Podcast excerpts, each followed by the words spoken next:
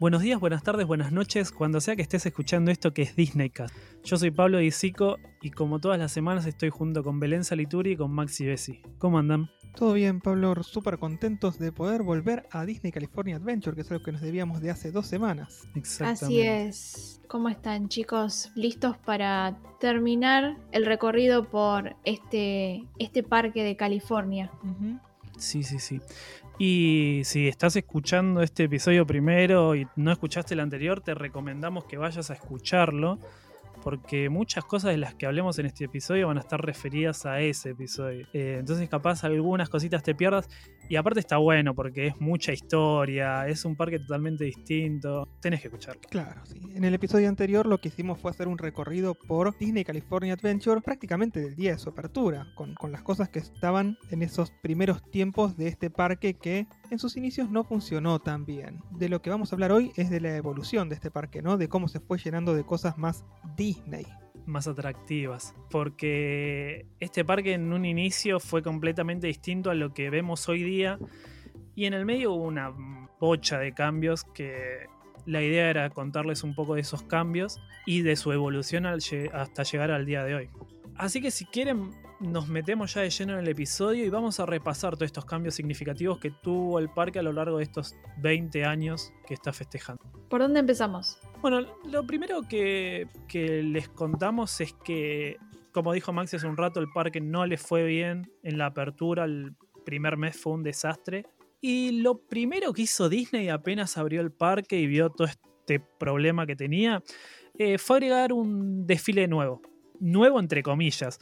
Porque en realidad lo que, lo que hizo fue revivir un desfile que estaba antes en Disneyland, en el parque vecino de enfrente, que lo habían cortado en 1996. Estamos hablando del Disney Electrical Parade. Es uno de los mejores desfiles que hubo en Disney.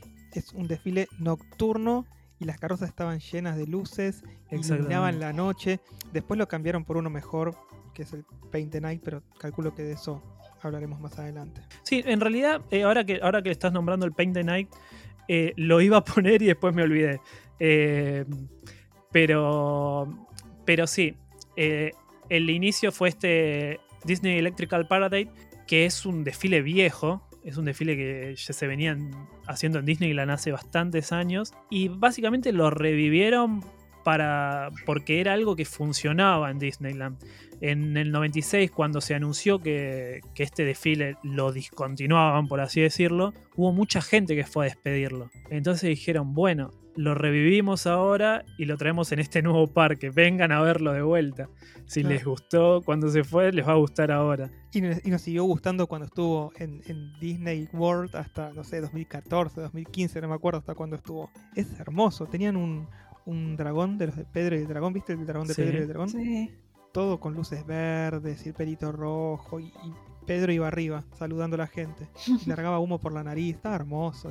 esa carroza estaba hermosa. A, mí, eh, en este episodio, mucho de, desfiles, espectáculos, no, no, vamos a nombrar para no irnos por las ramas.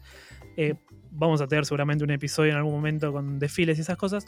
Pero a mí algo que me gustaba mucho de ese desfile eran los autos de Cars. Eh, eh, ay, se me fue el nombre de, Marx. Eh, Marx es el, transporte de Cars del Rayo McQueen. Mac, Mac, pero este es el Paint the Night Parade, ¿eh? Claro, por eso. Sí. Ah, está bien. claro, yo, me estoy viniendo a lo nuevo ya de. Claro. sí, tenían un Mac que estaba re lindo con luces por todos lados y, y prendían y apagaban las luces de los contornos. Está re lindo está ese Mac. Y aparte, la, cara está animada, mueve los ojos, ¿viste? No, son una locura, están hermosos. Pero acá estamos hablando de la primera versión. Claro, acá estamos hablando de la, versión original. El, Paint Day Night en California Adventure eh, creo que llegó para el 2016, si no me equivoco. Es lo que leí, capaz vino antes, pero bueno, lo que leí fue eso. Eso fue el primer manotazo que hicieron. Eh, ya en abril, o sea, dos meses de, que abrió el parque, metieron este desfile para poder traer un poco más de gente. Al mismo tiempo, en esos meses abrieron una atracción nueva en el Hollywood Backlot de quién quiere ser millonario. No sé si se acuerdan de, esa, de ese Sí. videojuego. La atracción esta también estuvo en Hollywood Studios un tiempo. Y era muy similar, la atracción era muy similar a la, a la serie de televisión, a este juego de televisión. Lo único que acá en vez de ser millonario en plata eras millonario en puntos.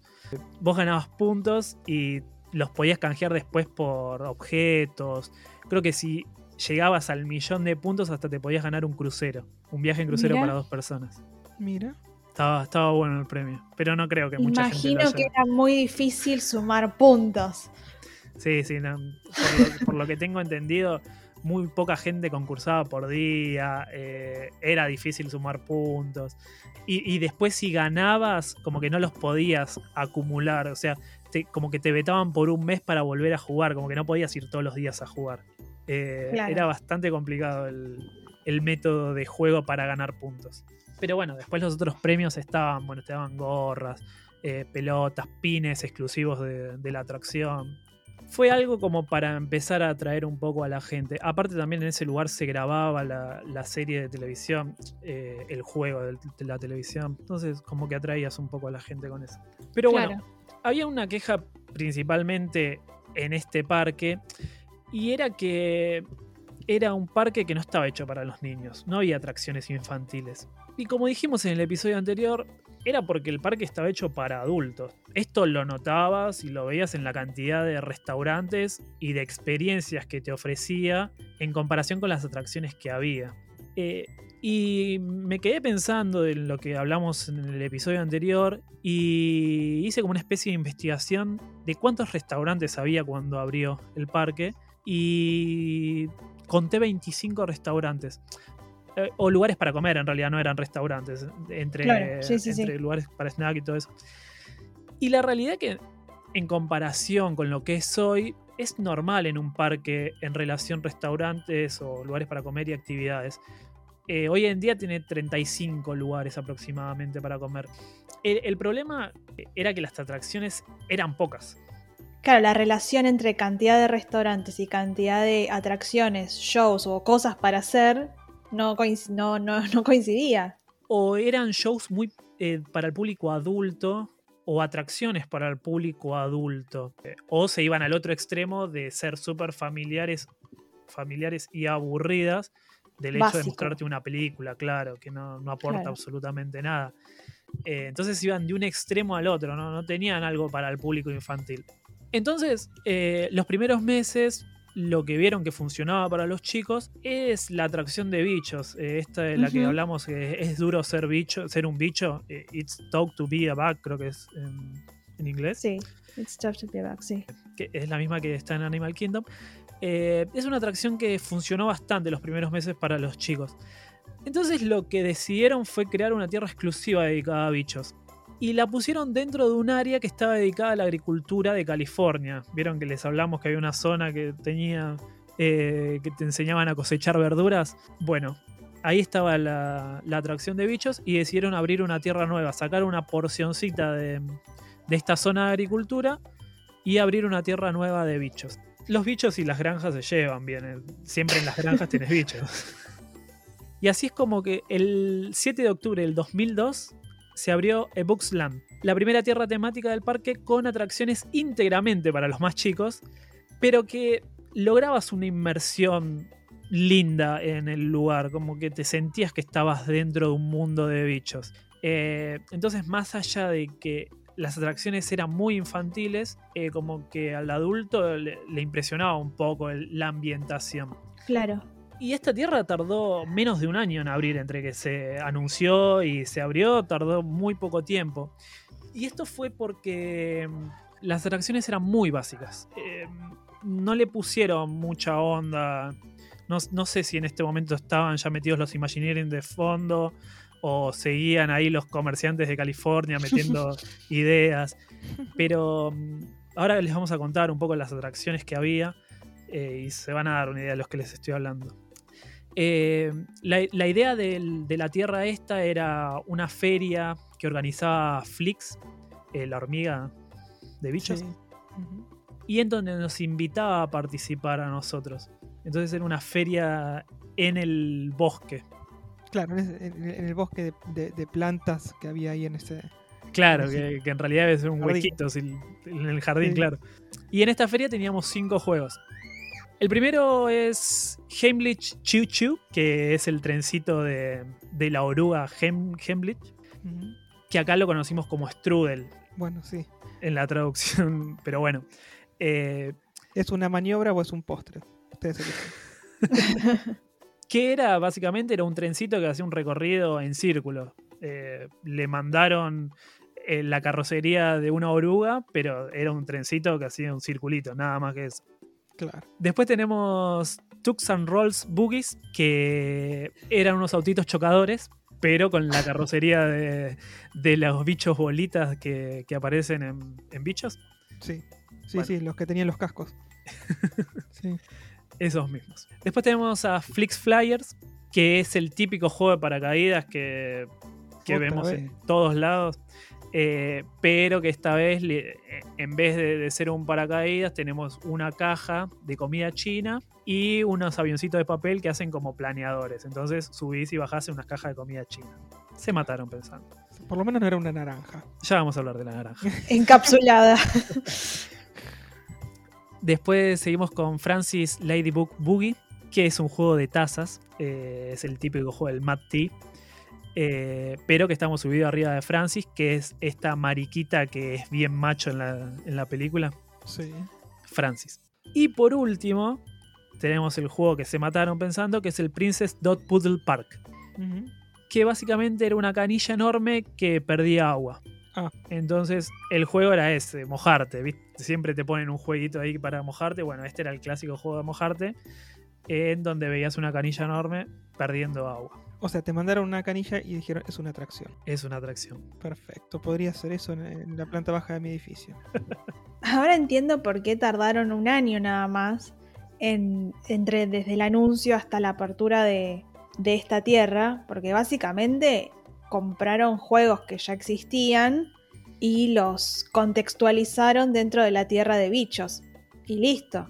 Claro, bueno, sí, pero por lo menos era un pasito más a decir, este es un parque Disney, porque eran Ah, obvio. de Disney. O sea, Seguro. E- Exactamente. Por, por ese, ese fue el, el único puntito que, que les dieron. De decir, bueno, te estamos poniendo atracciones básicas, pero al menos son Disney. Claro. Y el gran problema, que ya lo veníamos hablando del episodio anterior, era la falta de plata. Disney no tenía plata para invertir a lo pavote, porque estaba perdiendo mucha plata en Euro Disney. Y entonces decía, bueno, con lo poco que tenemos tenemos que hacer algo. Crear una tierra temática, era una tierra linda, pero la verdad que las atracciones no están buenas. Pero bueno, con eso como que tomaron un poco el cupo de los niños y se empezaron a divertir un poco en esa zona que no tenían otro lugar para divertirse. Y, aparte, compensa comprar unos enlatados como esos y ponerles arriba una carrocería Disney es mucho más barato que desarrollar nuevas tecnologías como hicieron por ahí con Flight of Passage o como hicieron con, no sé, con un montón de... Ah, cierto, que a vos no te gusta. No, no, pero está bueno que compares eh, la tierra de bichos con Flight of Passage. O sea, Claro, es, de un- es decirte el extremo pero eh, claro, es, es más de un extremo a otro. al- eh, sí, por eso te digo, para mí acá los Imagineers no metieron mucha mano. Igual la ambientación es eh, era muy linda y estabas un poco metido, como que sentías que entrabas a un mundo de los bichos. Tenía, había bichitos por todos lados, había hojas que te tapaban del sol, que eso estaba bueno, eh, cosa que no hay en, en Toy Story Land. Uf, sí. Eh, eh, a- Sí, le a- habrán pegado por eso. eh, había un montón de, de cosas que estaban lindas dentro de esa zona. Sí. Los juegos no eran una de ellas, pero dentro de todo es- decimos esto de que estaban bien ambientadas las cosas. Ahora, hablando de eso de Toy Story, vos tenés Imagineers. ¿Cómo me podés decir que no pensaron que tenían que tapar a la gente del sol? O sea, man, Es, es- es raro. La, eh, son estas cosas que no podemos explicar a veces y que pasan en Disney. Pero se le perdonan porque nos gustan las cosas que hacen.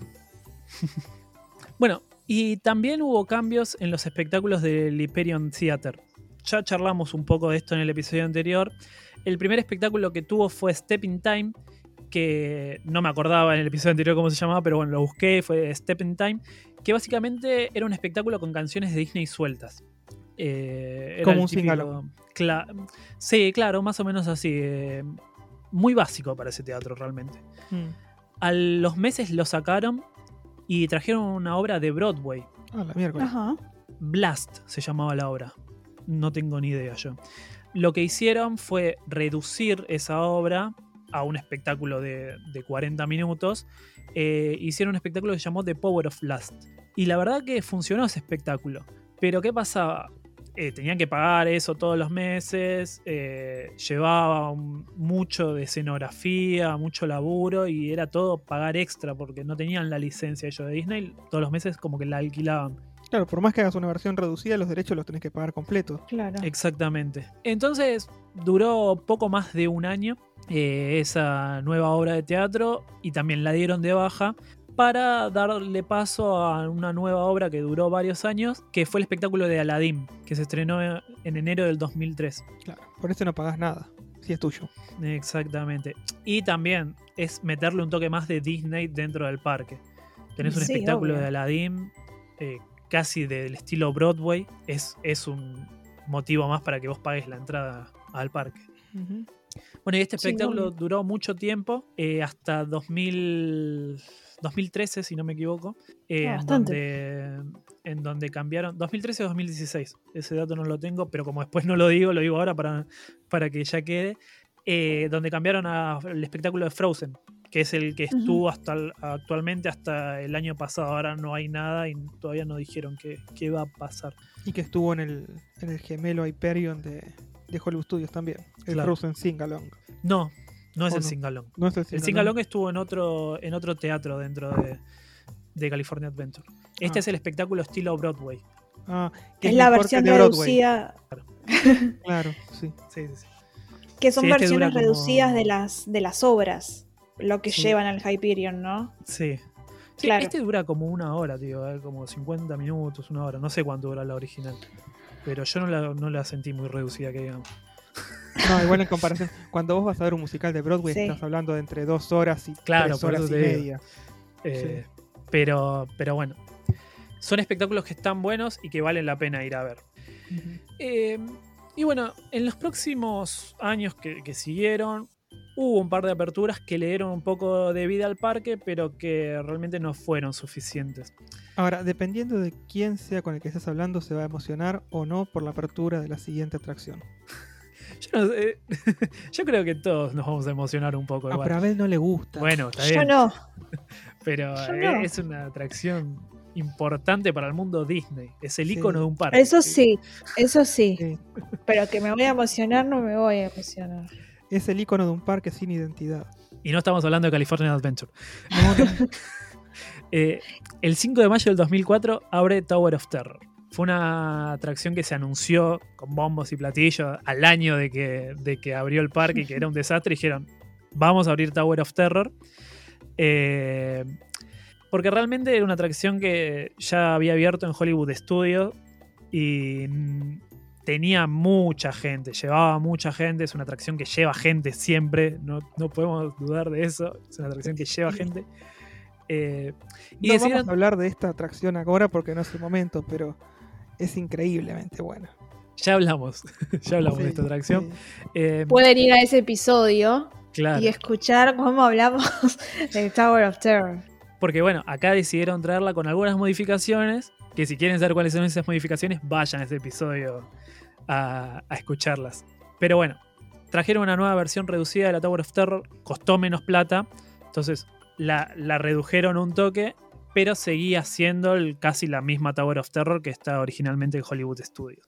Para 2005 abre Turtle Talk with Crash, eh, charlando con la tortuga Crash, eh, dentro del Disney Animation, este lugar que habíamos dicho que, que se hacían eventos de dibujo. Está- es bastante lindo este lugar. Eh, y yo siento que es una atracción que está muy infravalorada. Personalmente me encanta. No sé, eh, para mí es infantil, es una atracción infantil.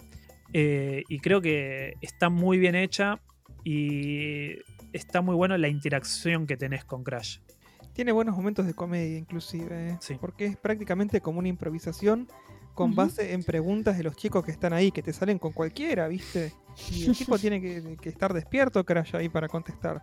Y está muy despierto. A veces te reís mucho con las cosas que, que contesta. A mí me parece que el chiste de los hijos este, siempre está. Sí, sí. Capaz que tienen a un pibe ahí que lo, lo contratan también para hacerle la pregunta, ¿no? Claro, puede ser que es de, es de siempre. Eh, Ahora, pregúntame por los pies, pregúntame por los pies. Eh, pero bueno, sí tiene momentos muy buenos. Aparte, eh, la, eh, cómo está hecho, ¿no? Eh, y, y es una atracción, lo leí esto porque busqué cosas de, de esta atracción. Es una atracción que, a- además de estar en, en Epcot y acá, eh, está en un crucero que ahora no me acuerdo cuál es. Y donaron esta tecnología a un hospital. Entonces hay un hospital en Estados Unidos que lo tiene a Crash también y que interactúa con, con niños. Eh, no, no me acuerdo del hospital, pero está chequeado por Wikipedia. O sea, yo le creo a Wikipedia en este caso. Y Wikipedia es medio como que una fuente medio. No sé si es tan creíble, porque lo hace la gente, ¿viste? No, pero en, en este caso, por las dudas, yo cuando saco un dato de Wikipedia lo digo. Bueno, está bien, a- avisamos que es de Wikipedia. Seguimos en el tiempo, en 2006 abre la atracción de Monster Inc. Mike and Sully al rescate. Le Uy, mandé un es Mike. Sully en inglés y español. Es una atracción muy linda que reemplazó a Superstar Limo, la atracción que, que cerró a los meses de, de abrir el parque, Sí, esa que no tenía sentido. esa que no tenía sentido. Y bueno, y abrió esta atracción cinco años después. Personalmente es una atracción que me gusta, pero que siento que está un poco antigua ya a la época de hoy.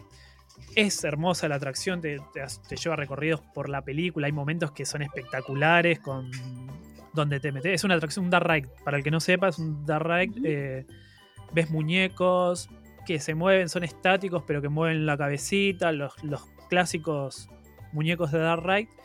Hay escenas muy buenas donde te, te metes con las puertas. eh, No sé, por las dudas no sigo tirando spoiler porque. por las dudas, pero. eh, tienes solo un animatrónico que mueve labios, boca. Entonces, sí, es una atracción que está buena, pero que al mismo tiempo, como que yo siento que necesita una renovación o un cambio de, de idea. Que, me, que en un- capaz al final del episodio charlemos un poco de esto, pero me parece que ahora está en lo que es Hollywood Land y está muy aislada de todo lo que es el mundo Pixar que, que vamos a ver más adelante ¿no? en este Sí. parque. Como que está lejos de todo, una atracción de Pixar muy lejos de lo que es la zona de Pixar que tiene este parque. Pero bueno, nos estamos adelantando. Aprovecho para confirmarles que está en el hospital la atracción, ¿eh? la tecnología es de verdad. Es de verdad. Lo buscaste, bien. Es un hospital de, ni- es un hospital de niños de Orange County en, en California. Bueno, hay que pedir uno para Garraham. Nos vamos para el año 2007, Ujú. en donde Disney anuncia la gran expansión del parque y así como una revisión importante de una parte enorme del parque. Básicamente anuncian que van a cambiar todo. Eh, Todo como por ejemplo que. El sol. eh, es dos partes de la renovación. Porque Vamos. la construcción duró cinco años y se completó en varias etapas. ¿Cuáles eran los cambios que, que tenías que, que tuvo esta expansión? Las modificaciones incluían principalmente al Paradise Pier, que era esta zona con los juegos de, de feria. La zona del Golden State también le iban a cambiar completamente. Hollywood Picture Backlot también iba a sufrir un cambio. Eh, y iban a crear dos nuevas áreas. Una era Buena Vista Street y Cars Land. Todo esto se anunció en 2007. Ahora vamos a charlar un poco de, todos estos cambios que hubo. Eh, pero bueno, más o menos para que tengan una idea, la expansión costó 1.1 mil millones de dólares. O sea, decidieron meter guita porque dijeron, si no, era un fracaso como Euro Disney. Decían, si no metimos guita ya, es Cerramos. absoluto. Claro. Ya está. Bueno, al toque que anunciaron esta expansión, el 14 de marzo de 2008, eh, comenzó un nuevo desfile, el Pixar Play Parade, que personalmente ya con eso ya me empiezan a dar ganas de ir a ese parque. Bueno, pero porque es Pixar. A vos te gusta Pixar. Claro. Eh, Era un desfile muy lindo, es un desfile vistoso. Mm. Tiene carrozas muy lindas, eh, ahora sumaron carrozas nuevas, está lindo, es Pixar. Pixar tiene buenos personajes, tiene lindas canciones. Claro, sí, las canciones son lindas también. Sí. Eh, y bueno, es uno de mis de- desfiles favoritos por obvias razones. Y ese mismo año en Paradise Pier el- se abre el primer cambio importante de ese lugar, que es abrir una nueva atracción que es Toy Story Midway Mania. Juegas. También. Sí. Pixar de vuelta. Estamos hablando de Pixar. eh, esto- por por eso me encanta tanto este parque. Pixar por todos lados. Y ya que estamos charlando del Paradise Pier, ¿qué cambios hubo en el Paradise Pier? Eh, no cambiaron nada realmente. Lo que cambió fue el nombre de las atracciones y se le agregaron detalles más Disney. Sacaron el sol. Bueno, la Noria, la Noria, que era el Sun Wheel, eh, ahora la llamaron Mickey's Fan Wheel, convirtiéndola más en el ambiente Mickey y sacando el sol para poner una cara de Mickey en el medio de, de la Noria. Bueno, ahora sí es Disney. Ya Ahora está. dice Disney por Disney. todos lados. Sí. California Scream lo dejaron tal cual. Lo único que cambiaron el cartel que tenía en el medio. Lo que hicieron fue ponerle un cartel gigante que diga Paradise Pier. Y eh, acá había un Mickey, pero era una silueta de Mickey rara. Eh, no sé cómo explicárselo, tienen que ver una foto para que lo vean. Era una silueta de Mickey nada más. Acá la sacaron y pusieron el sol. O sea, nos sacaron el sol de, de la Noria, pero lo pusieron acá. Pero bueno. Fijación que tenían con el sol. En la primera fase de, de este cambio, el Golden State todavía se mantuvo. El puente del Golden State, ¿no? Lo que sí cambió fue el sector del Golden State, que eso está después de- del puente, que como que los fueron separando. Un poco cuando la Tierra de Bichos abrió, fueron corriendo a partes, eh, pero acá como que hicieron un cambio definitivo. La zona conocida como The Bay Area desaparece y se crea lo que es el área de Paradise Garden Park, que es esta zona que está enfrente del Paradise Pier. Y en esta zona también lo que tenemos son cambios de nombres y alguna que otra temática. Lo que era el Holland Madness, que era esta eh, montaña rusa estilo ratón, que, que Sí. tanto les gusta a ustedes, Sí, eh, La- convirtieron te- en, en Goofy's Sky. School. sí. La convirtieron en Goofy's Sky School, que es una escuela de manejo de aviones de Goofy. Más divertida, más entretenida y más Disney. Sí, aparte te, te pegás golpes ahí, están justificados. Claro, porque es Goofy. Claro. El Maliboomer, esa atracción tipo la de Doom de los otros parques, Sí. la cerraron completamente, la desmantelaron. Nunca más apareció una atracción así en el parque. Y si tienes una Tower of Terror, para Claro, eso te iba a decir. esa? Tenían la Tower of Terror, que era lo mismo pero mejorado, entonces, ¿para qué vamos a tener Maliboomer Sí. acá? La sacamos. Oran Stranger, ¿se acuerdan la, la atracción eh, naranja con abejas? Sí. Sí. Eh, ¿Cómo olvidarla? Mm. Bueno, los Imagineers, la realidad es que no les gustaba esa atracción, pero como que tenían toda la estructura. Entonces, como que decidieron reimaginarla. La hicieron más clásica a las sillas voladoras, pero agregándole un toque de Disney, eh, convirtiéndola en Silly Symphony Swings. Mira. Pero si yo te digo que la temática no era de Silly Symphonies, eh, raro todo, porque la ¿De realidad es que la, la atracción se llamaba Silly Symphony Swing, pero que tenía temática de un corto de Mickey de 1935 que era The Band Concert. claro. Sí, Eh, tenía el Mickey del concierto en la punta, eh, todo pinturas de, esa, de ese corto en particular, pero como que se, se escuchaba mejor el nombre de Silly Symphony que el de Band Concert. Entonces como que le dejaron Silly Symphony Swing, aunque no tenga nada que ver con Silly Symphony. Bueno, como vemos es todo exactamente igual a, a lo que seguía haciendo antes, pero con este toque de Disney que le agregaron los Imagineers, como que no cambiaron mucho las cosas. Lo que sí tiraron abajo eh, fue el espectáculo de Whoopi Goldberg. No sé si se Ah. acuerda del Golden Dreams, el que habíamos hablado, que Con las venía- estatuas y todo eh, eso. ese lo tiraron abajo. Eh, para dar paso al espectáculo de la sirenita, de Little Mermaid eh, Under the Sea Adventures. Sí.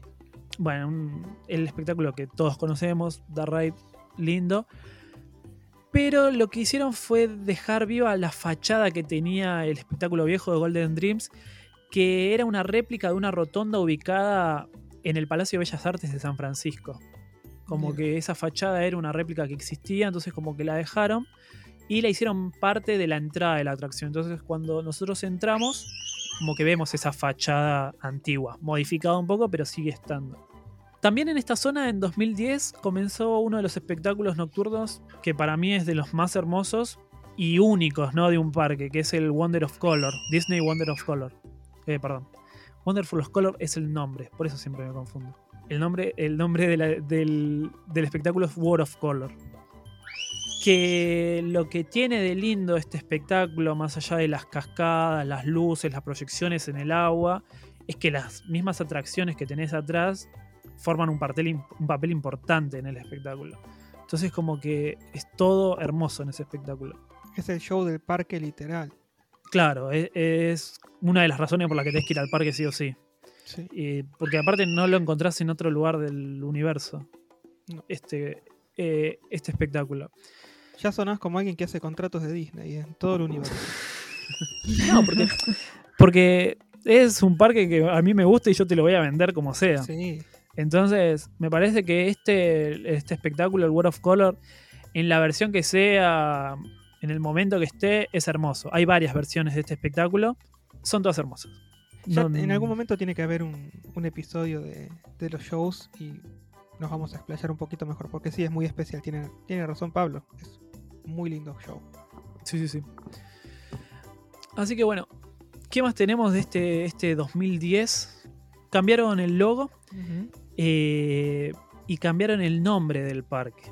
Lo del nombre es muy raro porque el parque se llamaba en sus inicios Disney's con apóstrofe S California Adventure.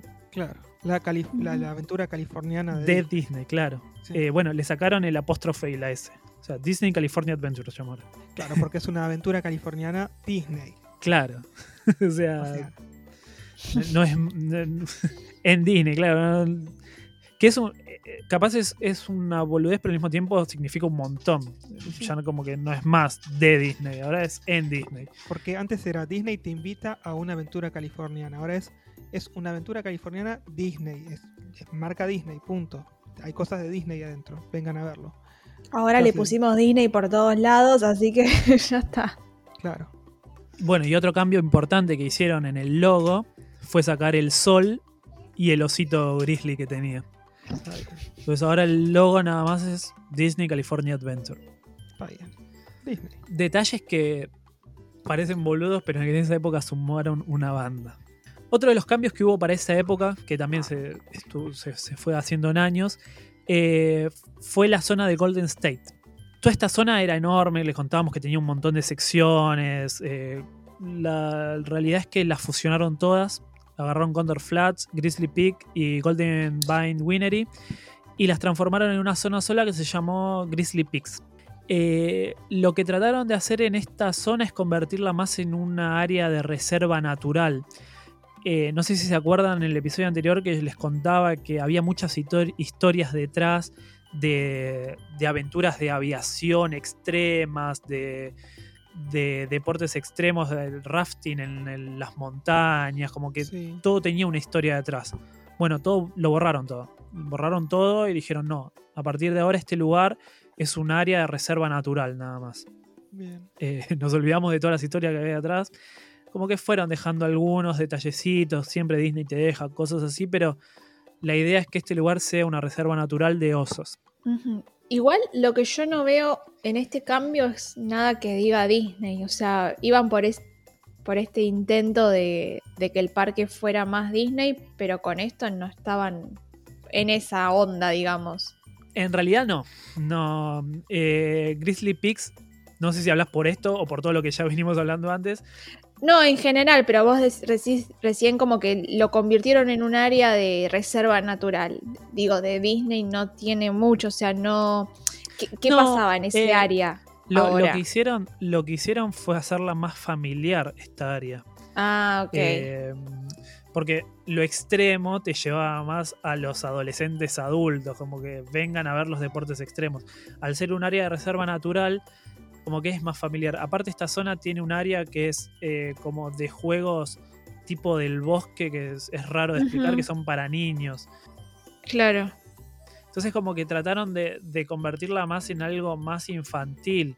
Algo para toda la familia. Para toda la quizás. familia, claro. Esa es la, la palabra. Ok. No, es, no es- más infantil, pero sí para toda la familia. Pero sí, sin mantener mucho la esencia de Disney. Lo que hicieron en algunas épocas fue incorporar cosas de Tierra de Osos cuando se estrenó. Eh, como era la zona de osos, dijeron, bueno, Sí. vamos a hacer como publicidades de Tierra de Osos ahí adentro. Claro. Tiempo después lo que hicieron también fue eh, incorporar cosas de Planes, la película de Disney. Como tenía una zona que era de aviones antes, el parque, esa zona, dijeron, bueno, acá podemos meter Planes también.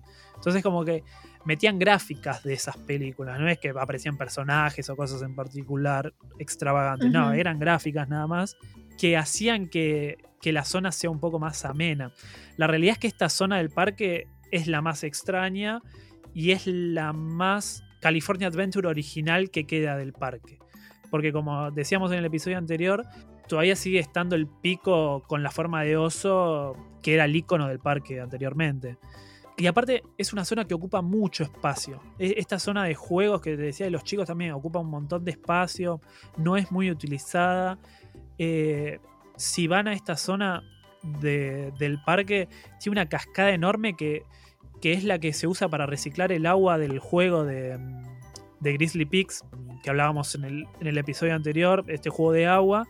Eh, tiene una parte donde tienen que reciclar el agua. Lo que hicieron para no hacer tanques abajo, normalmente se hacen tanques abajo del juego, lo hicieron a un costado y cre- crearon como una cascada artificial que lo que hace es recircular el agua. Eh, y eso genera una vista hermosa, con una montaña hermosa de fondo que tenés, pero te ocupa mucho espacio desperdiciado del parque. Es una zona muy grande que tiene una atracción, dos. Eh, y bueno, podemos meter a Sogarín también en, en este lugar, pero que está un poco alejado de toda esta zona de Grizzly Peaks.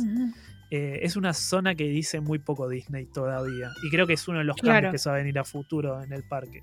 Eh, pero bueno, es una zona muy linda para recorrer igualmente. Porque sí, te metes como, como en un bosque, en, en unas montañas te metes. Pero también de reserva natural no tiene nada, porque no es que ves oso, ¿no? Eh, es una montaña, nada más. Pero bueno, es la temática que le quisieron dar a la zona. Eh, Claro. Son esos manotazos de abogado que saca Disney y dice, bueno, ¿qué hacemos acá? Metemos eso porque no tenemos mucho. Tampoco es que podían hacer algo relacionado con Tierra de Osos. ¿Qué, ¿Cuánta gente está interesada en Tierra de Osos hoy en día? No creo que No. encuentres mucha gente. Por eso, como que la zona está ahí en un veremos a futuro. ¿Quién se acuerda de Tierra de Osos? Al día de hoy es difícil acordarte, pero bueno. Nos vamos para el otro lado del parque, nos vamos para Hollywood Picture Backlot, que lo que hicieron fue cambiarle el nombre y con eso le cambiaron las fachadas a todas el- a toda esa parte, a toda esa zona le cambiaron todas las fachadas. Eh, sacaron los elefantes, esos que hablábamos en, el capítulo anterior, los sacaron. Dejaron los tótem donde se apoyaban los elefantes, que es raro para, el, para esta entrada. Pero bueno, como que marca un cambio de, lugar. La Tierra se empezó a llamar Hollywood Land, así simplemente. Y lo que hicieron fue dejar de ser un estudio de grabación, porque lo que emulaban era eso, básicamente que sea un Hollywood, eh, un estudio de Hollywood, en donde había gente grabando, las escenografías en algunos lados se veían no terminadas, como que estaban incompletas. Y lo convirtieron más en una. en la mismísima Hollywood, es la calle de Hollywood, prácticamente. Eh, y no hicieron más que eso, cambiaron fachadas, eh, algunas escenografías de ese lugar, no hicieron mucho más. Eh, es una zona que está rara un poco. Si, si la ves actualmente, como que ves que hay lugares que están como medio sin terminar. Eh, hay una pared pintada como escenografía que no se entiende bien por qué está. Que son cosas que quedaron del viejo backlot. Entonces no hubo muchas modificaciones realmente en ese lugar, más que el nombre. Bueno, y ahora nos vamos un poco a lo más importante de esta expansión que decíamos del. eh, que anunciaron de este parque. Que es. Las cosas nuevas. Claro, claro. Que es Buenavista Street. Eh, es un lugar que lo crearon directamente para este nuevo parque. En principio, la entrada que les contábamos en el episodio anterior la demolieron completamente. No encajaban con este aspecto nuevo, entonces dijeron: sacamos todo, sacamos el, el California, el cartel California lo sacamos, demolemos la entrada y sacamos los azulejos gigantes que les contaba también, ese mural enorme, Sí. lo sacamos a la mierda también. eh, toda la zona del ingreso se le dio un aspecto más de época que hace trasladarte al Buenavista Street de Los Ángeles del 1920 más o menos, que es cuando Walt llegaba a la ciudad.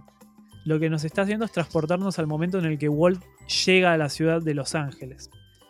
Entonces, lo que vamos a ver en este nuevo Buenavista Street es más algo de época, más antiguo. Eh, por empezar, la entrada es exactamente idéntica a Hollywood Studios. Es un calco exacto. Eh, y fue una de las primeras cosas en presentarse al público en 2011. Lo que hicieron con esta entrada para, para no interferir mucho en el paso de la gente y todo fue construirla un poquito más adelante de la antigua entrada de, California Adventure. Sacaron primero el cartel de California, construyeron esta nueva entrada adelante de la vieja entrada. Entonces cuando estuvo la nueva, demolieron la vieja y así ya tenemos un poco más de espacio para poder construir otras cosas. Bueno, después empezaron a construir y a demoler todo lo que estaba alrededor de, de este lugar, que básicamente era el Sunshine Plaza, lo que estábamos hablando en el episodio anterior. Lo hicieron por completamente nuevo. Sacaron la Fuente del Sol, esa espantosa que hablábamos en el episodio anterior, y en su lugar colocaron un restaurante en forma de teatro. Este restaurante era el Cartay Circle, que se fabricó un poco como símbolo nuevo de este parque. La idea es que cuando vos entres a este parque, al llegar al final de este pasillo de Buenavista Street, te choques con este, con este teatro, que es es como un homenaje a un teatro que estaba antiguamente en Los Ángeles eh, y que bueno, muy, era muy famoso en esa época, en los 20. Entonces como que quisieron homenajear un poco a este lugar con este teatro nuevo que es un restaurante. A mí dame un castillo que sea un restaurante y es mi castillo favorito. claro. Enfrente de este teatro tenemos la estatua de Walt Joven, que también es una estatua muy icónica del parque, en donde vos te puedes sacar fotos, pues la tenés ahí al lado tuyo, esta estatua. Eh, está Walt con una valija, con una maleta y con Mickey al lado. Es un Walt que está llegando a, este, Los Ángeles de 1920 y que está buscando un montón de aventuras. Otro cambio también que realizaron en esta zona fue sacar las vigas del, del puente del Golden State y retiraron el tren del California Sapphire, ese que les comentaba que estaba ahí postrado, que no hacía absolutamente nada. Bueno, lo sacaron. El centro de información. Exactamente. Al seguir el monorriel arriba del parque, como que sacaron este puente, pero que tenían que poner otro puente, sí o sí. No, no había forma de camuflar sino a, a, este monorriel. Entonces, lo que se les ocurrió eh, fue hacer algo más discreto y convirtieron al puente en un puente llamado Glendale Hyperion, Hyperion, que es un puente de Los Ángeles que estaba cerca del primer estudio que tenía Walt en Los Ángeles. Eh, la realidad es que el puente no está bien hecho tampoco, pero al no ser un puente tan popular como que no, la gente le importa. claro, no se fija en los detalles que tiene el puente. Entonces como que es un homenaje así eh, así tirado por, por el aire, pero nadie se fija realmente si es fiel o no. Como último toque en, este, en esta zona, en Buenavista Street, se le agregó el transporte interno que se llama el Red Car Trolley, que es un carrito que te lleva desde Buenavista Street, desde el inicio del parque, hasta cruzando todo Hollywood Land hasta Tower of Terror. Hay que tener fiaca para no caminar, ¿eh? La verdad que son 10 minutos caminando, 5 minutos caminando. No es que te lleva a la otra punta del parque, te lleva ahí al lado nada más. Claro. Pero bueno, es un, es un auto que, un carro que pasa constantemente, está todo el tiempo dando vueltas. Es una atracción más, ponele que sí. Te ayuda a bultar con atracciones. Sí.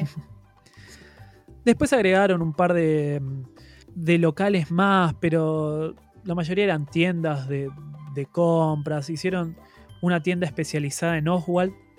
Eh, a la entrada del parque tenés una tienda que solo te venden cosas de Oswald. Eh, entonces es lindo. A veces aparece Oswald ahí. Es como un lindo homenaje que se le hizo a esa zona. Claro. Es bien recordando esa época de Walt. Sí.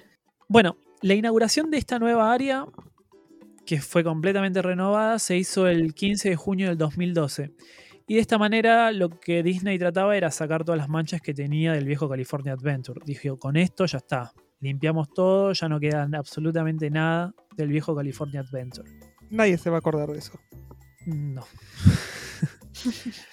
Pero bueno, ese mismo día también llegó otro cambio que para mí es, no sé si el más, pero uno de los más importantes de California Adventure. Es importante para tu corazón. Eso a ser más importante. Lo- a mí lo que me encanta de este parque es que no sé cuántas veces nombramos a Pixar y vamos a seguir nombrando a Pixar porque este parque dice Pixar por todos lados. Eh, y bueno, ese mismo día habría Cars Land. No sé cómo explicarle, pero es la mejor tierra que existe en el mundo, en el universo Disney, por lejos para mí. Eh, y podría estar un día entero hablando de Cars Land, pero lo resumí bastante. Eh, vamos a contar un poquitito lo que hay en Cars Land y nada más, si les parece. Dale. Deja que hable tu corazón.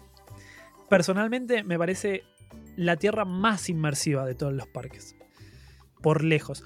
Entras y te metes de lleno en, en Radiadores Sprint, te metes de lleno en la película de Cars. Por donde veas es Cars.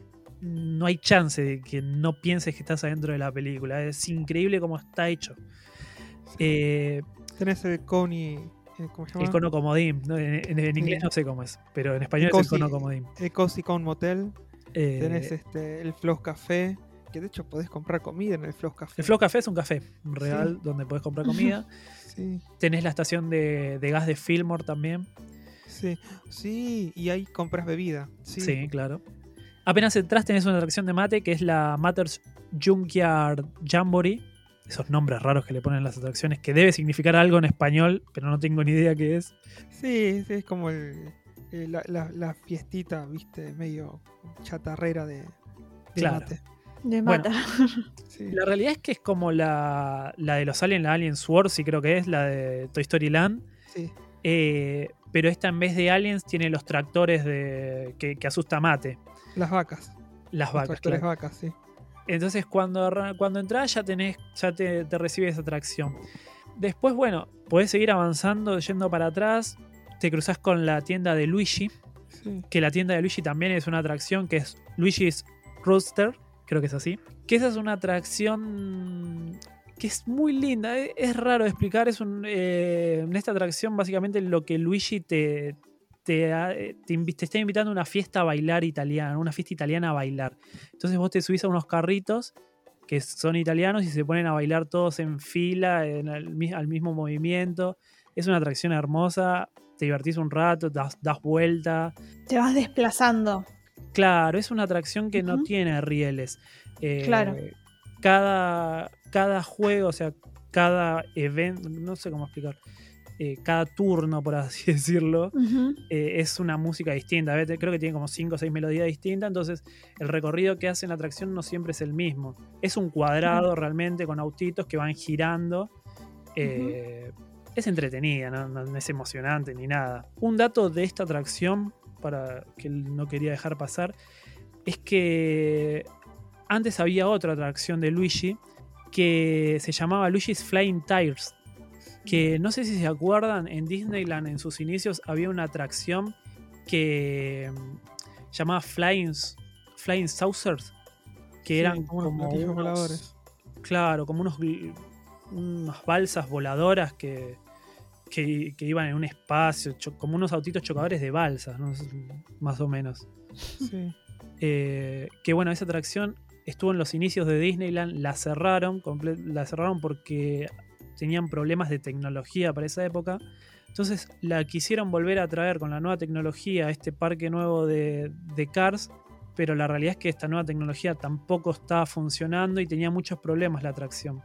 Eh, acá, en vez de balsas hacían como si fuesen neumáticos, entonces la gente se subía arriba de neumáticos y también iban golpeándose entre los pasajeros, pero la realidad es que tenían muchos problemas esta atracción. Como que la tecnología nunca avanzó para ese lado.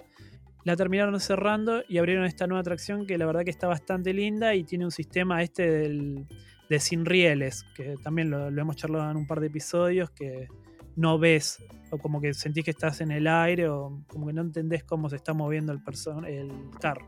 Bastante linda. Eh, nada, eh, como, como te digo, es muy inmersivo. Cada atracción que entras eh, tiene mucho de inmersión adentro de la película.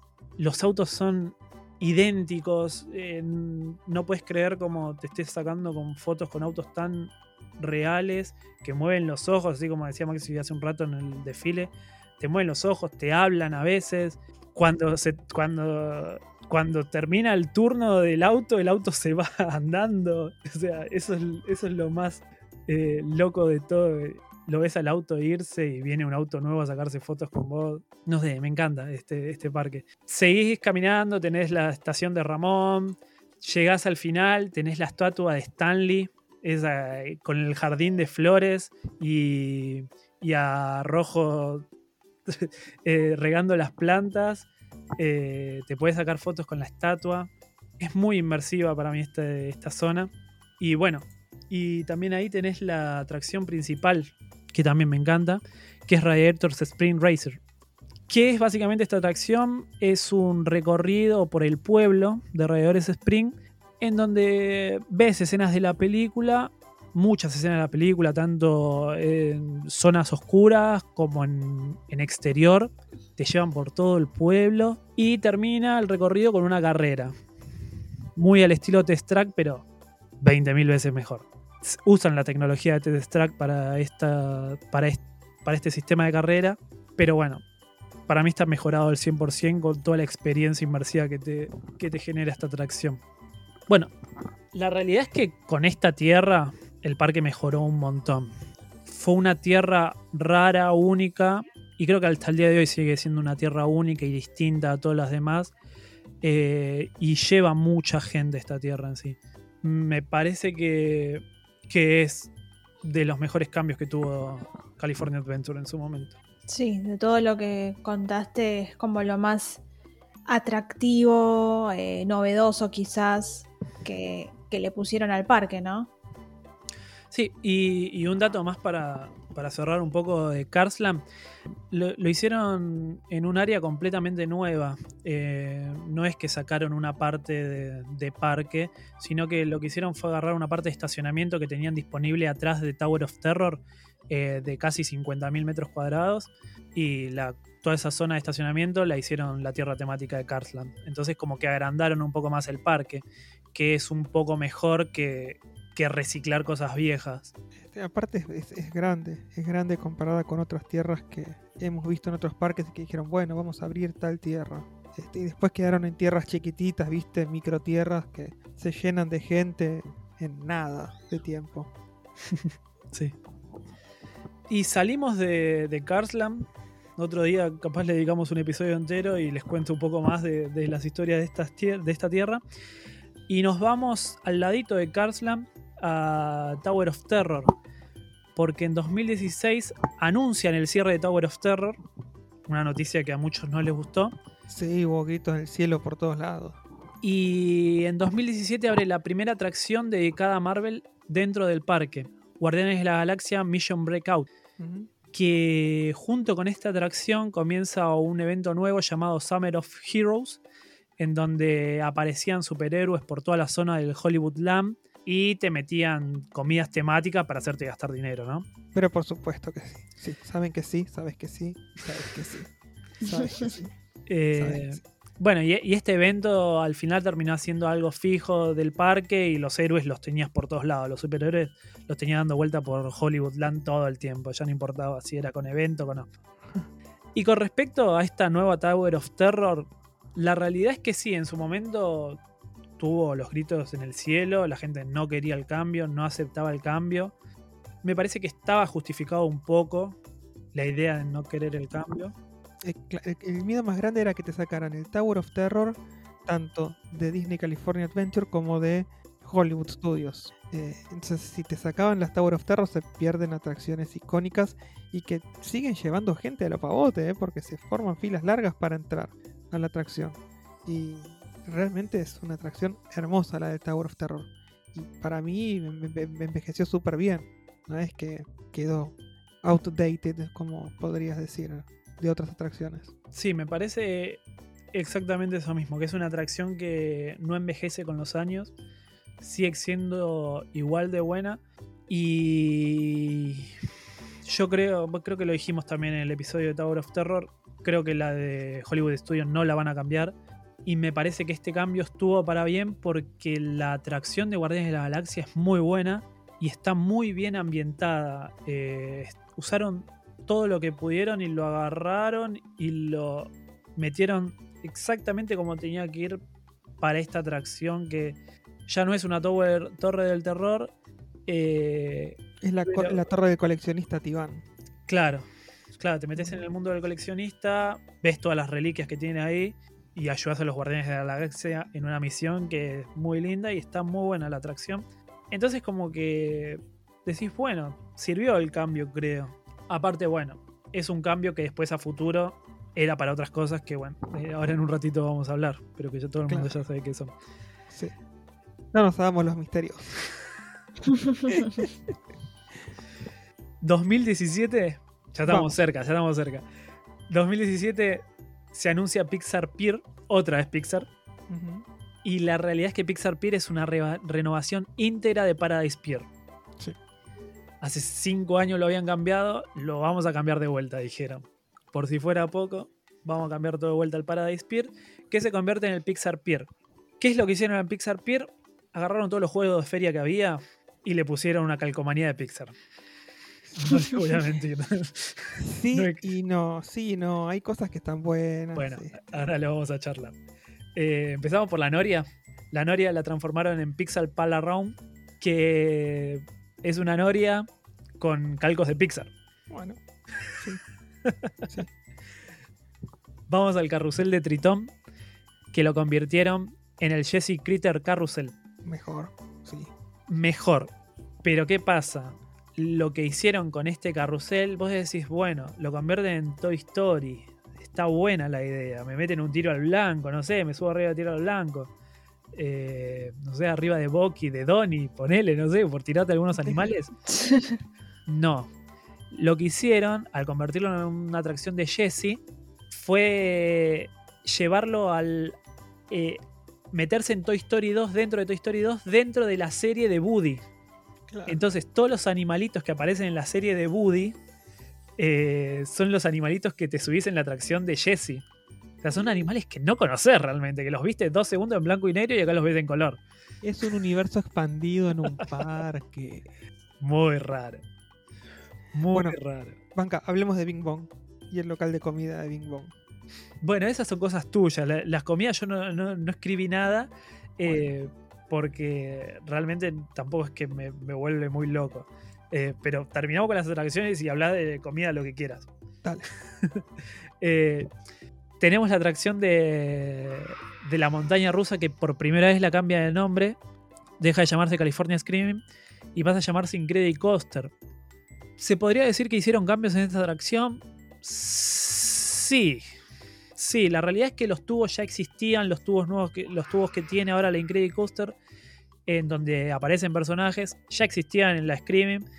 ¿La personalizaron mucho? Sí, está buena, pero sigue siendo la misma montaña rusa. Bueno, pero metieron personajes de los increíbles en el medio. E- Es como esta discusión que tuvimos en su momento en el crucero, cuando hablamos del crucero nuevo, que, que vos decías que la nueva atracción de Mickey era un. porque tenía pantallas con un episodio de Mickey que no sé qué cosa. Es lo mismo con un par de dibujitos, para mí. Eh, pero bueno, está buena. A mí me gusta igual porque, porque es Pixar. O sea, no, no te puedo decir nada porque es Pixar. Y si querés ahora charlamos, porque después metieron, hicieron unos cambios también en los juegos de feria, los convirtieron con temática Pixar, en donde te podés ganar premios de Pixar, que eso está bueno. Pero bueno, sigue siendo una feria.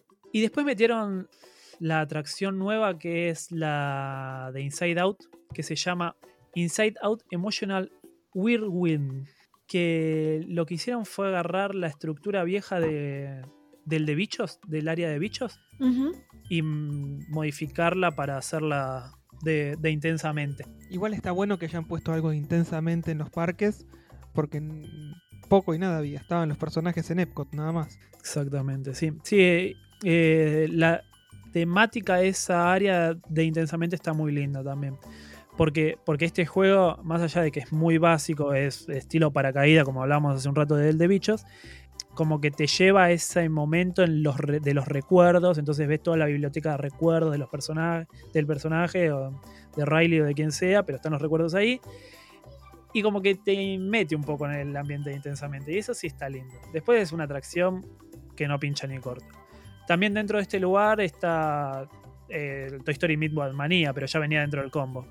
Claro. Entonces como que mucho más no, no- no podemos nombrar, pero es un área linda este Pixar Pier.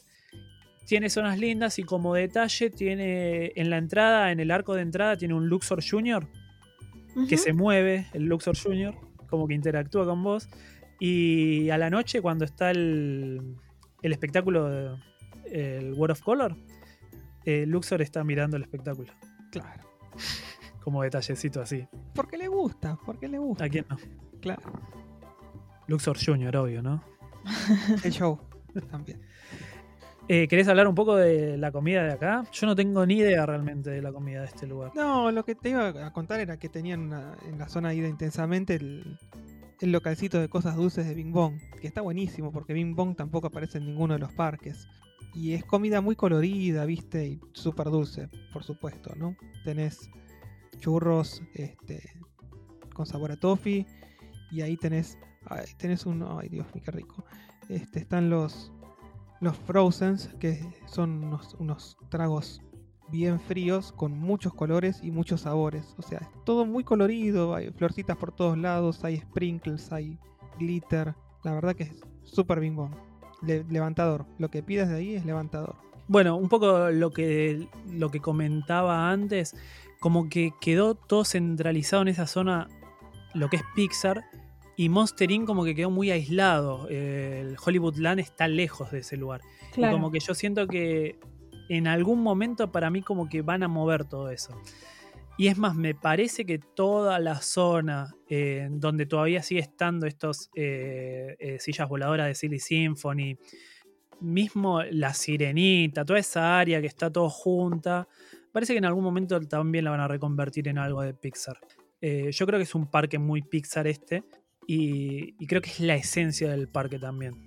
En 2017 hubo un Pixar Fest en donde había espectáculos especiales, donde había merch de Pixar, en donde, bueno, volvió este Paint of Night, que lo hablábamos con un montón de cosas de Pixar renovados, donde se presentaron estos, estas nuevas atracciones.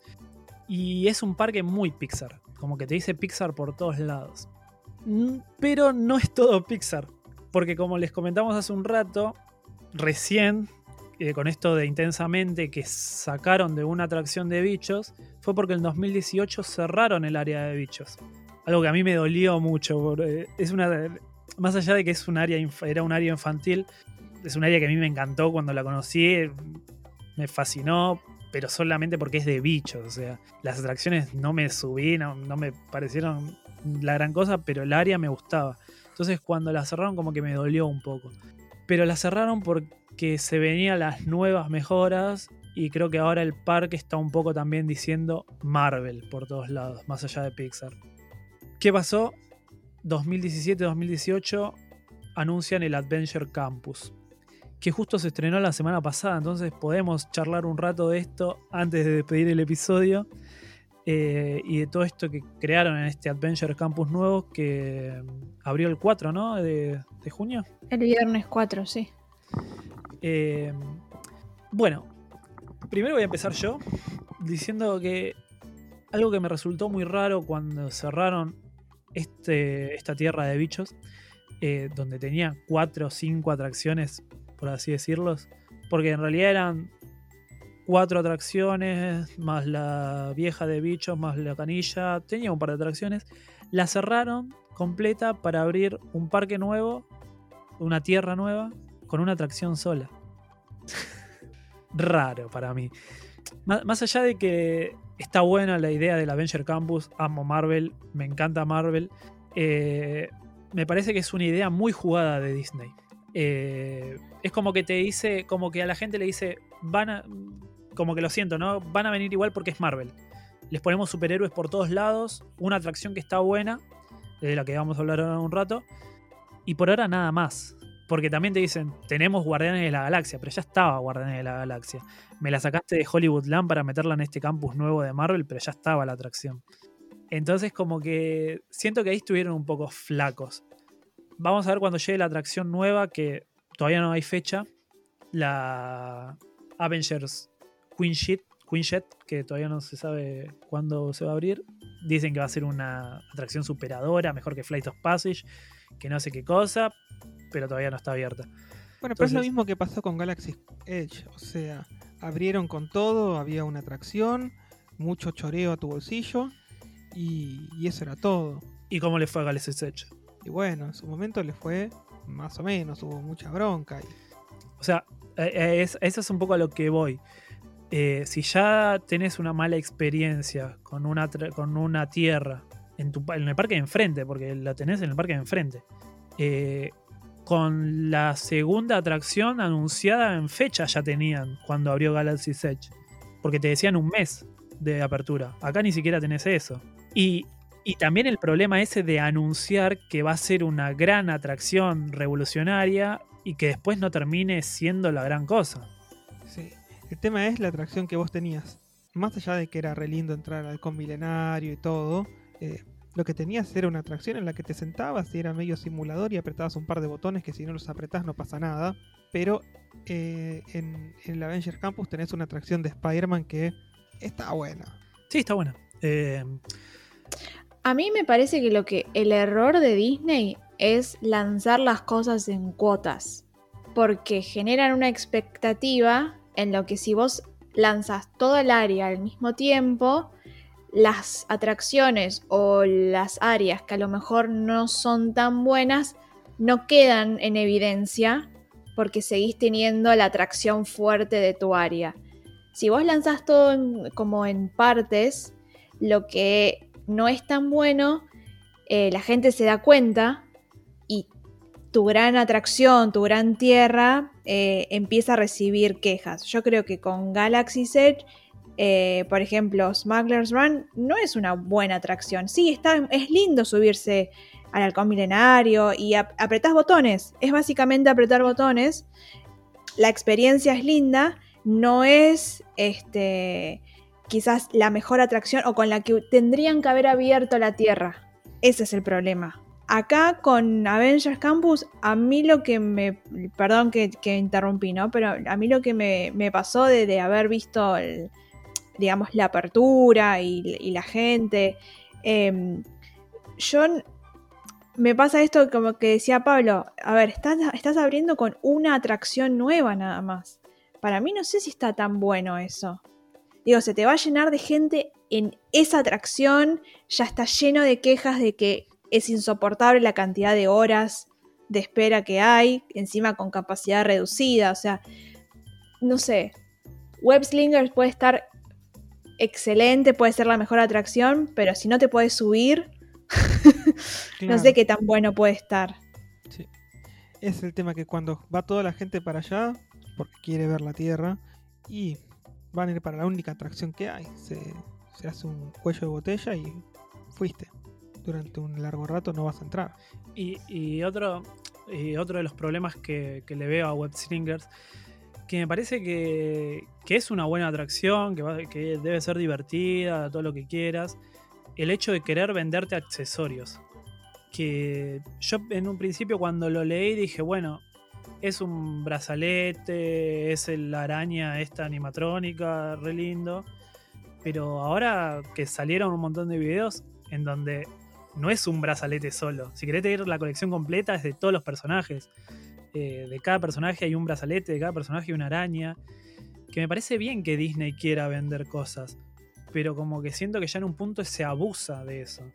Eh, y no me estoy quejando del hecho de que el accesorio te sirva para jugar a la atracción, que eso me parece un dato menor. eh, porque es una atracción, ¿no? No es que vas a ganar la guerra si, si compras o no compras el accesorio, es una atracción. Te divertís igual. Pero el hecho de querer venderte al máximo, si no te gusta Spider-Man, te lo hago de Iron Man, no me importa que la atracción sea de Spider-Man, yo te lo hago de Thor, te lo hago de, de Ant-Man. Es llevar el consumismo al máximo, que lo hace siempre Disney, y ya me parece hasta abusivo en este punto de, de la atracción, ¿no? Bueno, lo que están diciendo es justamente eso, que Bob Chapek te quiere vaciar los bolsillos. O sea, si, si antes ya lo quería hacer Bob Iger gentilmente, Chapek es prácticamente lo único que le falta es sacar una pistola. Abusivo, Eso es lo que la parece. gente está diciendo, sí, de Chapek. Me parece una gran idea este Avenger Campus, esto de que esté en tres lugares de- del mundo, esa conexión. Vamos a ver cómo es esta experiencia del Avengers Queen Jet cuando salga, que todavía no hay fecha. Más allá de la atracción en sí de- del web Slinger, que está buena, como que los otros son rellenos muy simples. La, la atracción de, de Doctor Strange, la Sí, el Ancient encuentro Sanctum, con héroes en el Sanctum, sí. es muy infantil, está buena capaz. A mí me sigue pasando eso que ya lo hablamos en un montón de episodios, que yo los veo a los superhéroes y no me parecen los superhéroes, como que aunque sea Spider-Man con el traje, no me parece Spider-Man. En este como que lo trataron de mejorar un montón. Toda, toda la, la escena de Spider-Man para aparecer, para sacarse fotos, está buena, pero me sigue sin parecer Spider-Man. Y más cuando lo veo con los hilitos colgándole o los arneses colgándole. Que bueno, calculo que yo creo que en algún momento eso lo van a mejorar, como que lo, estaban pensando para mejorarlo, pero es muy obvio.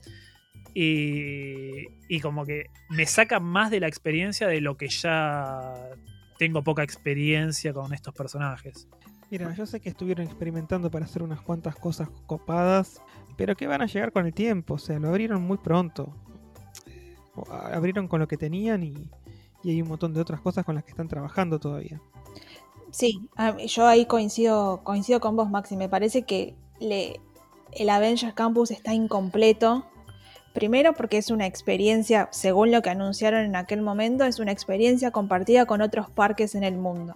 Entonces ya ahí te está faltando como la otra mitad de lo que de lo que deberías estar, digamos, experimentando.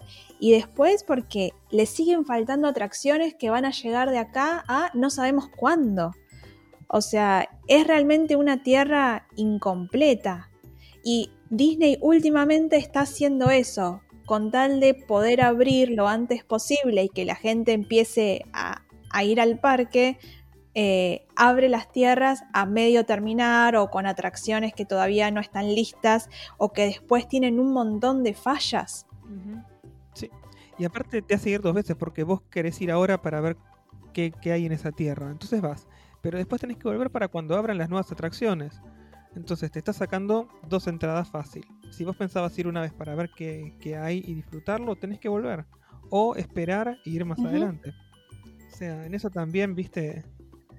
Nada, están, están tirando del bolsillo todo lo que pueden. En todos los sentidos. A mí lo. y también lo que me resulta raro es el hecho de. de que esté el Capitán América viejo y Doble. nuevo. Capitán América doble. Es raro, como que no sabes en qué línea de tiempo estás, digamos. Claro, en qué momento estoy. porque la idea creo que lo hicieron para que no exista línea del tiempo. Creo que trataron de, de hacer algo para que no se convierta en Galaxy Edge, donde no pones poner al, a manda- al mando, eh, porque no está en la línea del tiempo. Entonces, lo que hicieron eh, fue que no exista la línea del tiempo y que sea un lugar, Atemporal. claro, en donde todos los Vengadores se junten. Pero que haya dos Capitanes América es raro. Entonces, si ahora me salen tres Spider-Man en esta película, vas a poner tres Spider-Man juntos. es como medio extraño. Eso, eso también me resultó raro. Pero bueno, son cosas que vamos a ver cómo las mejoran en el tiempo. Bueno, si alguien Eh. pregunta, un multiverso lo hizo. Sí. Muy raro. A mí Eh, lo que no me da mucho es em, como a tierra inmersiva. Me da como que hay diferentes espacios que pertenecen a un mismo universo, quizás, pero que si estás como que te das vuelta y tenés, no sé, la cocina de Pim eh, y te diste vuelta y tenés la atracción de Webs. Es como que no. No hay cohesión. No es claro, yo me sentiría mucho más eh, inmersa en la tierra de bichos, o sea, como que realmente estoy ahí, que en Avengers Campus. No, capaz ah, tenés que, a ver, yo estoy hablando de fotos y video, porque claramente no estamos ahí. Desde fotos y video no lo siento demasiado inmersivo. Que quisiera conocer y me encantaría estar ahí, te lo aseguro. Eso no, no te estoy diciendo que no, me llama mucho la atención y me encantaría eh, poder opinar habiendo conocido.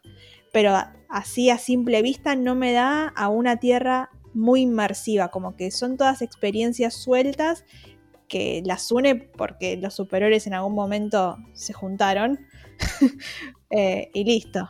Y creo que también el, gran problema de, esta tierra es que está en el área de bichos, que el área de bichos no era grande. Entonces como que tuvieron que juntar todo en un área chica. Eh, ahora como que están abriendo un poco de área para esta nueva atracción que todavía no salió, pero la realidad es que es todo área que ya estaba ocupada, es lo que decíamos antes, usaron un área que ya estaba ocupada para abrir un área nueva que supuestamente iba a ser la bomba. Entonces tuvieron que reducir para mí mucho, entonces sí, vos estás mirando algo y de repente te das vuelta y tenés el Samtum de, Doctor Strange, que no entendés por qué lo tenés atrás tuyo después de toda la tecnología que viste. Pero bueno, capaz en otros, eh, en otros parques la experiencia es mejor este fue el primer parque que se abrió. No, sí. Eh, no sé, van a escuchar seguramente las quejas de la gente o los elogios de la gente y espero que sepan escuchar como para que las quejas esperemos generen arreglos. Lo único bueno que le veo a todo esto es que sacaron los a los superhéroes de Hollywood Land que estaban muy fuera de, de, mundo. O sea, como que estaban rarísimos en Hollywoodland. Me parece que está bien que los hayan sacado y los hayan puesto en una tierra de ellos, que bueno, también siguen estando raros para mí, pero eh, es la tierra de ellos, entonces se justifica que estén ahí. Eh, y yo calculo que ahora, ya teniendo bien claro este Avenger Campus nuevo y toda esta tierra de Pixar, me parece que ya pueden organizar un poco mejor en California Adventure qué hacer con Hollywood Land, que es una tierra que está un poco olvidada, no tiene muchas cosas, y qué hacer un poco con Grizzly Peaks, que también es una tierra que está un poco olvidada. Eh, entonces yo creo que de esta manera van a mejorar todo el parque de una vez por todas eh, y se va a convertir en un gran parque. Sí, quizás la decís. Sí, ya es un gran parque, pero Sí, quizás la decisión ahora es si lo, si lo convierten en un parque de Pixar y de Marvel, digamos, si eh, Avengers Campus es exitoso y, crece, si van por ese lado y siguen haciendo crecer todo el área de, Pixar, o si van a mantener esas áreas que, de las que vos hablaste hoy, Pablo, pero con algunas mejoras, ¿no? o reimaginaciones eh, o actualizaciones. El futuro es incierto. Eh, yo creo que, hablamos demasiado de, California Adventure. Eh, ya llevamos una hora y media hablando de California Adventure, más la hora y monedas que hicimos el episodio anterior. Me parece que es el parque que más hablamos y a mí solo me gusta mucho este parque, así que siento que es un abuso. y siento que, que estuvieron buenísimas estas dos charlas. Se sacó un montón. Dimos nuestra opinión de lo que vimos del de, Avenger Campus, de esta nueva atracción de Disney, que esperamos en un futuro seguir hablando cuando abran el Quayjet, que no sabemos cuándo será. Pero me parece que hasta, hasta el día de hoy, hasta acá estamos bien, ¿no? Sí, sí, sí, sí. ¿Hay más? Por el momento no, porque Disney no tiene muchos más anuncios para este parque no pueden anunciar la fecha de una atracción, imagínate que anuncien cosas a futuro. Sí, igual dijeron, sí, vamos a hacer una expansión increíble, y no los autorizaron, no sé. Ah, bueno, sí, eso, pero sí, esa expansión es muy... Ya, lo hablamos en el episodio anterior, esas expansiones son muy random y después pueden pasar o no. Sí.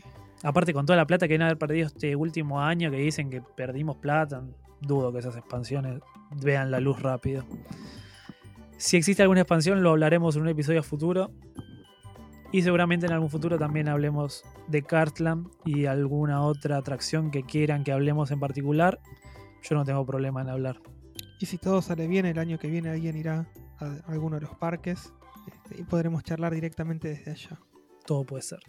Queremos Si les parece, si Si, algún, si, si alguien tiene algo para decirnos, nos puede decirlo por las redes sociales, ¿no? Así es, tanto en Twitter como en Instagram nos encuentran como arroba DisneyCastArg. Eso es arroba DisneyCastARG. Nosotros siempre charlamos ahí, siempre los escuchamos eh, y siempre les damos nuestra opinión. Escuchamos la opinión de ustedes y creo que eso es a lo que Pablo estaba apuntando. Cualquier comentario es bien recibido. Y les comentamos del newsletter. Sí, Carrusel de Noticias es el newsletter de Disneycast con las últimas novedades de Disney de la semana. Actualmente el newsletter está sufriendo algunas modificaciones para mejor, así que eh, lo tenemos pausado por unos, por unos días eh, y volverá en las próximas semanas, así que mientras tanto te podés suscribir haciendo clic en el link que tenemos tanto en Instagram como en Twitter y ahí dejas tu mail y todo y te va a llegar carrusel de noticias en los próximos días eh, con su nueva imagen y, y versión. Atentos. Esperen entonces a las novedades. Esperamos también que les haya gustado el episodio de hoy y nos despedimos hasta la semana que viene. Así es. La semana que viene nos estamos viendo con otro tema completamente distinto. Que no sabemos qué es. ¿o sí? ¡Sorpresa! Sorpresita. Cumpleañito. Ah, es el sorpresa. Yo soy Pablo Disico. Yo soy Belén Salituri. Y yo soy Maxi Bessi. Nos vemos.